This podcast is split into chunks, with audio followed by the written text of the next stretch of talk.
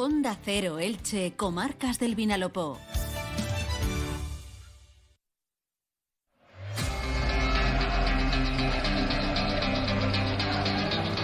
Deportes en Onda Cero Elche, con Monserrate Hernández.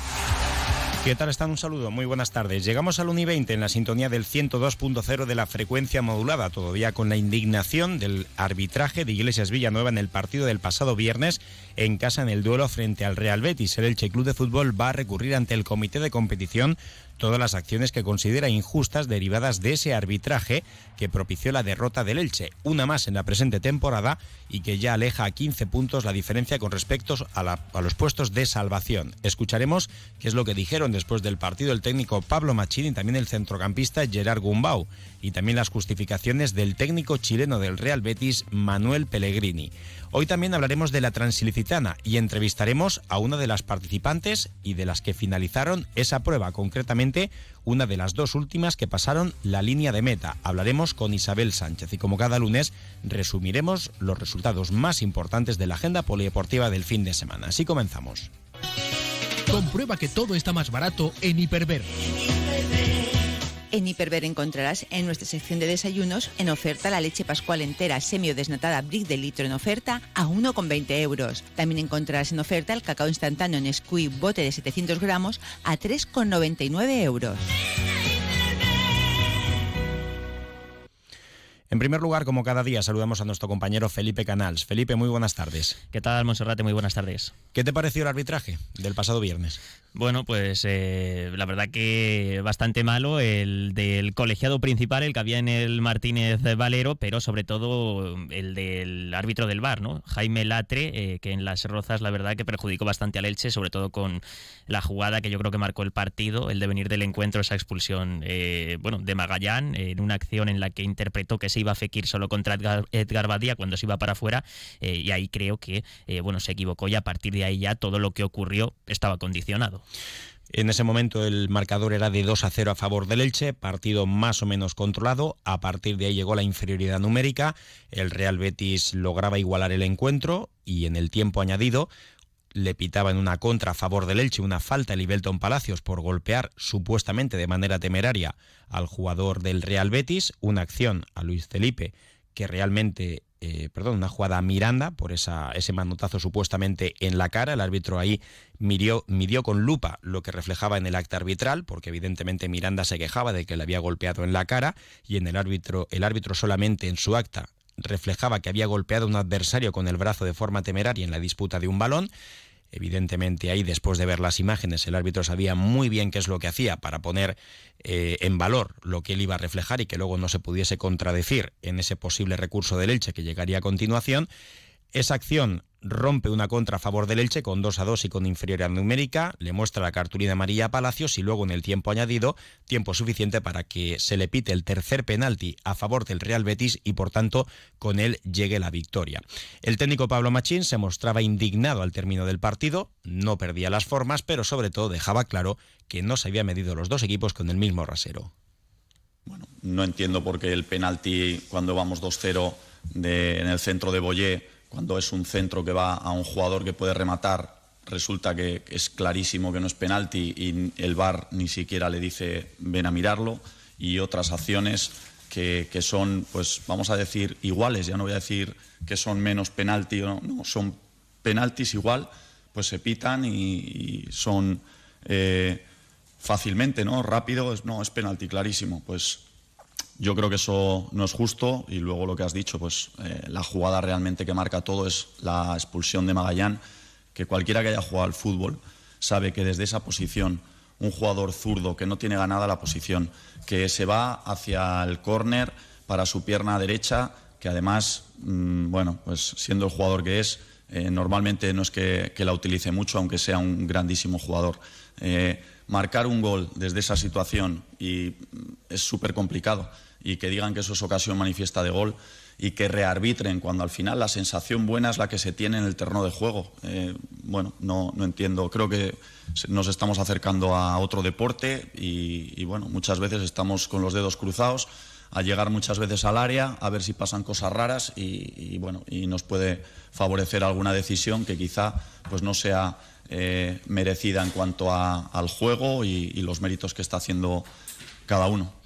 Como decíamos, el Elche va a recurrir todas las acciones que considera injustas, entre ellas la cartulina roja directa a Lisandro Magallán, la segunda tarjeta amarilla en Zorroco, si se confirman las dos, causarán baja en el partido del sábado frente al Real Mallorca en las Islas Baleares y también la cartulina amarilla a Elibelton Palacios. Veremos si prospera o no alguna de ellas. Además también se va a recurrir la cartulina roja a Pape Chey, que están en el descanso, cito palabras textuales, según el árbitro dijo, qué hijos de puta sois, y vio la cartulina roja, por tanto se marchó expulsado. Mínimo le van a caer dos partidos al jugador senegalés, en el caso de Magallán y de Rocco sería un encuentro de sanción, y luego habrá que ver qué es lo que sucede también con los casos de Sergio Mantecón, de Pedro Chinoca y de Cristian Bragarnik. Los tres en el túnel de vestuarios se dirigían indignados también al cuarteto arbitral y entre otras cosas, pues se decía por parte de Iglesias Villanueva que Sergio Martínez Mantecón, director deportivo del área del Elche, identificado por la policía, se dirigió a él diciendo sois unos sinvergüenzas, unos hijos de puta,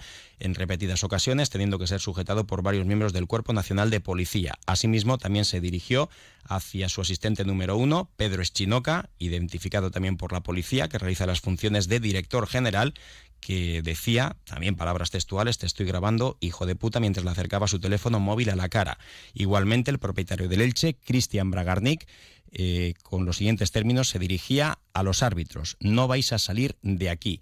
Además, Cristian Bragarni, que saltó al césped, aunque allí no dijo nada, pero luego en el túnel de vestuarios estaba también muy, pero que muy enfadado por lo que había hecho el árbitro del encuentro. En el caso de Mantecones, Chinoca y Bragarnik, solo se exponen a una sanción que será económica, no se les puede impedir ni sentarse en el palco, ni tampoco acudir al Estadio Martínez Valero o a domicilio en representación del Elche Club de Fútbol y veremos, por tanto, en qué queda esa situación. En el caso del Mantecón podría ser reincidente porque la pasada temporada en el duelo contra el Granada también se reflejaron unas frases de este tipo y recibió una sanción que estaba en torno a los 600 o 700 euros.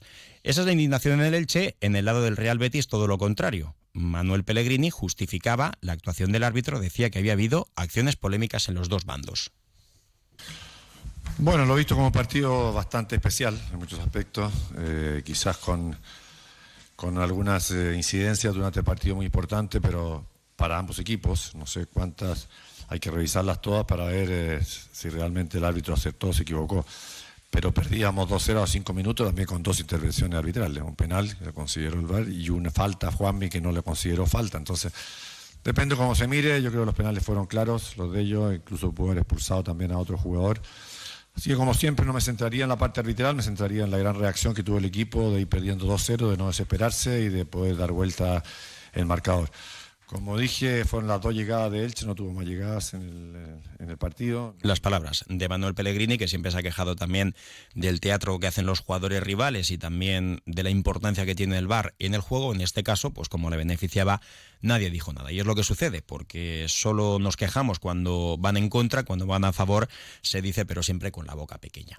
Bueno, eh, Gerard Gumbau simplemente hablaba de la impotencia que sienten los futbolistas después de este tipo de acciones y al equipo pues que le toca pasar página, queda 15 jornadas por delante, 45 puntos. En caso de que gane esta noche el Getafe, la diferencia podría ser de hasta 16 puntos. Por tanto, el descenso todavía sigue siendo virtual, pero eh, hay que adelantar ya el trabajo de cara a la próxima temporada. En principio no hay jugadores que terminen con lesión del último partido. El equipo esta mañana ha trabajado a puerta cerrada en el estadio Martínez Valero y desde ya que se pone a preparar el siguiente duelo. Por cierto, también imágenes que ha captado Dazón y que pueden ver en la página de este medio, incluso a través de las redes sociales. Borja Iglesias y algún que otro compañero reconocían cuando se pitaba esa expulsión y se revisaba la acción de Lisandro Magallán que ellos no veían cartulina roja. Se le ve claramente a Borja Iglesias, futbolista internacional del Real Betis, como dice que para él no era cartulina roja, lo que evidencia todavía más lo perjudicado que salió el Elche Club de Fútbol. Hacemos una pausa y enseguida hablamos de la Transilicitana. Súmate a la reformanía de Brico de Po y llévate un pack de vitrocerámica más horno por solo 279 euros. Y si quieres más ventajas exclusivas, únete a nuestro club, Brico de Po. Y del fin de semana, como decíamos, el pasado sábado daba comienzo la duodécima edición de la Transilicitana, una prueba de ultrafondo, 100 kilómetros de recorrido con un máximo de 24 horas. Habitualmente siempre se suele destacar a los primeros clasificados, tanto en categoría masculina como en categoría femenina, pero hoy vamos a ir a la otra parte de la clasificación, porque también tiene mucho mérito poder terminar esta prueba como lo hizo Alicia Sánchez junto con su compañera Vero, que eran las últimas en cruzar la línea de meta. Le sobraron algo más de 18 minutos con un tiempo de 23 horas 41 minutos y 38 segundos. Alicia Sánchez, buenas tardes. Hola, buenas tardes. La primera pregunta es obligada. ¿Cómo está ese cuerpo? Bueno, hoy mucho mejor. Ayer estaba hecho polvo, pero no, hoy estoy ya bastante recuperada. bueno, y la segunda que te habrán hecho muchas. En primer lugar, ¿cómo te embarcas en esta locura? Y si vas a continuar o si te dan ganas de seguir el año que viene, en el 2024. Pues mira, la verdad es que fue una cosa así, pues casi de tontería, ¿no? Sinceramente me lo comentó mi hija. Está la transilicitana que lleva dos años por la pandemia, tal, nos presentamos. Venga, vamos a comprar los dorsales, nada. Yo soy una persona que suele salir a andar todos los días, pero vamos, en plan, nada, caminata así fuertecilla, pero, pero no gran cosa, que yo ni me meto en montaña ni nada. De hecho es que nada más que corro por ciudad. Y hmm. la transilicitana no tiene nada que ver con eso, para nada. Y realmente, pues lo que me comentaba si al año que viene, pues a día de hoy te diría que no, que no, porque, a ver, es una prueba muy, muy dura. Pero no lo sé, no lo sé, a lo mejor dentro de unos años o, quizás ahora cuando salga otra vez digo, venga, pues adelante, no lo sé, no lo sé, pero la experiencia muy, muy guay, la verdad. Esto como te preguntaba antes de comenzar la entrevista, como cuando se da luz, ¿no? Que eh, se pasa muy mal en el parto, pero cuando ya uno se va olvidando poco a poco, cuando una se va olvidando poco a poco, ya piensa en el segundo, como es tu caso, que tienes dos hijos, ¿no? Eso es, eso es, que tengo dos, dos niñas, bueno, dos niñas, dos mujeres ya.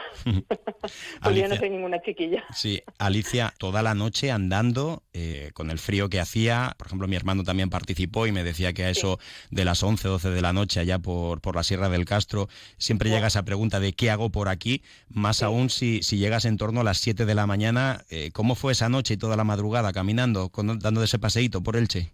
Pues la verdad es que eh, tenía frío, pero mm, a ver, pensaba que iba a pasar más frío, íbamos muy abrigados y demás, pero sí que es verdad que esa pregunta que dices tú me la hice un montón de veces. Digo, vamos a ver, ¿qué necesidad tengo yo de estar aquí a las 5 de la mañana? El Castro, que yo no conocía, que yo soy de, aquí de Elche, pero yo no sabía, eh, o sea, yo no había subido en la vida, ¿no? ¿Quién ha puesto esto aquí, no? Madre mía, digo, pero ¿esto qué es? ¿Esto qué es? Piedras por todos los lados. o sea, es que la verdad es horrible, ¿eh? es una cosa por demás. Yo, la verdad no me imagino el que va corriendo cómo lo hace. Hmm. ¿Cómo hace lo de, lo de ir corriendo por esos caminos? Digo, pero si tenías que ir súper con cuidado, ya las piernas te flaquean, la rodilla te falla, ¿no? De que se te fuera la pierna y te resbalases y demás. Yo hubo un momento que la verdad que pensé que no iba a acabarla. Pero también la fuerza, la fuerza de tu compañera, de Verónica Sempere, ¿no? Bueno, eh, ella dándome ánimos, la pobre iba con los pies hechos polvos, llenos de ampollas, bueno, y el grupo que llevábamos, los Escobas, que son, bueno, geniales.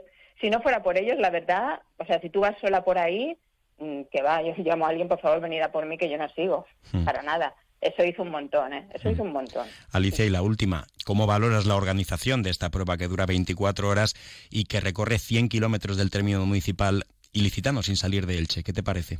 Bueno, pues de 10 no, de 20. O sea, es que genial, en todo momento pendientes de nosotros, no nos faltó de nada, en todos los habituallamientos había de todo, cualquier cosa que necesitásemos, a cada momento pasando gente, voluntarios, un 10 para los voluntarios, no sé, no tengo palabras, la verdad, ¿eh? Estoy muy emocionada, ¿eh? muy bien, muy bien. Pues nada, a cargar las pilas, a recuperarse y a pensar ya en la próxima edición, si no el año que viene o en la edición número 13, la 12 más 1, eh, más adelante, pero sin duda un gran mérito haber terminado esa transilicitana en menos de 24 horas. Alicia, y también trasladar esa felicitación a, a Verónica, enhorabuena por haber conseguido este reto.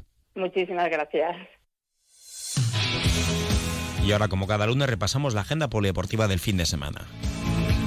Comenzamos con el fútbol, categoría Primera Federación. Donde el Club Deportivo Eldense ha tenido una jornada redonda. Vencía por 0 goles a 4 al Nastic de Tarragona y además aprovechaba la derrota del Castellón. Ya le saca 4 puntos al segundo clasificado. En tercera federación, muy buena jornada para el Club Torrellano y el Chilicitano. Los de la pedanía vencían 2 a 1 al filial del Castellón y el Chilicitano goleaba 1-5 al acero. Con este marcador se aleja del descenso e incluso todavía sueña con la promoción de ascenso a segunda federación. En preferente grupo cuarto, Novelda Unión 4, Villena 1, Almoradí 1, Eldense B2, Callosa 1, Unión Deportiva Ilicitana 0. El Crevillente se llevó el derby de la comarca del Baix Vinalopó 2 a 1, venció el conjunto crevillentino al Santa Pola y el Novelda Club de Fútbol cayó goleado por 5 a 1 en su visita al Murada. En la división de honor de fútbol juvenil también hubo buenos marcadores. En la división de honor el Elche se imponía por 0-2 en el campo del Villarreal. En la Liga Nacional el Elche Juvenil B también ganaba 1-2 a la Nucía, el que él me sumaba un valioso punto en el campo del Benidorm y quien perdía era el Intango por 2 a 0 ante el Alboraya Juvenil B. En fútbol sala, dos empates para los dos equipos de nuestra comarca. En primera femenina, 2 a 2 igualó el Juventud del ante Lourense, sigue en descenso el equipo ilicitano y en segunda B masculina, Nueva Elda 2, Peña Esplugues 2. En la Liga Guerreras Iberdrola regresaba a la senda del triunfo el equipo ilicitano, el Atic Go Club Balonmano Elche, que se imponía por 24 goles a 17 al Zuazo de Baracaldo. En la primera estatal, dos empates, Club Balonmano Elche 27, Club Balonmano Cartagena 27 y también igualaba a 26 goles el Hispanitas de Petrer como local ante el Águilas. Quien que haya derrotado era el Club Balonmano Elda Centro Excursionista Eldense que perdía 31 a 25 en la pista del Mitoura Handball Mallorca. En voleibol en Primera Nacional, el Club Voleibol Elche está inmerso en una mala racha, perdía de nuevo en casa en tierras ilicitanas por un set a 3 ante el Paterna. En baloncesto descansó el Club Baloncesto Ilicitano mientras que el Jorge Juan en la Liga EVA ganaba 62 a 74 en la pista del Infante. En la primera autonómica, derrota de 3 puntos, 85 a 82 de la Vila ante el filial del Club Baloncesto Ilicitano, mientras que el Elche Basket Club ganaba por 54 puntos a 79 al Terralfás. Felipe, muchas gracias. Gracias, hasta mañana. Y ahora momento para la información local y comarcal con David Alberola. Un saludo.